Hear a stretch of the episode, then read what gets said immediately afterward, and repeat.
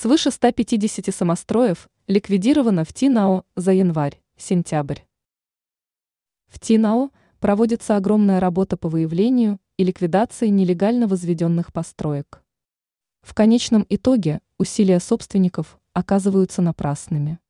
По информации агентства «Москва», пресс-служба госинспекции по недвижимости со ссылкой на начальника Ивана Боброва сообщила о разборе объектов, возведенных нелегальным путем. Отмечается, что за 9 месяцев количество ликвидированных нелегальных построек в Тинао составило свыше 150.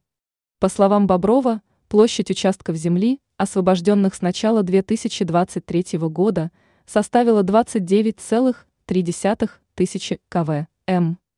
Он отметил, что специалисты выявили 576 нелегальных построек, из которых 155 уже разобраны.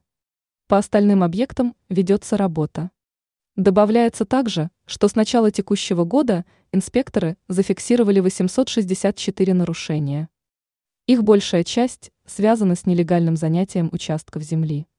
Кроме этого, сейчас в ТИНАО проводится профилактическая работа с собственниками объектов недвижимости.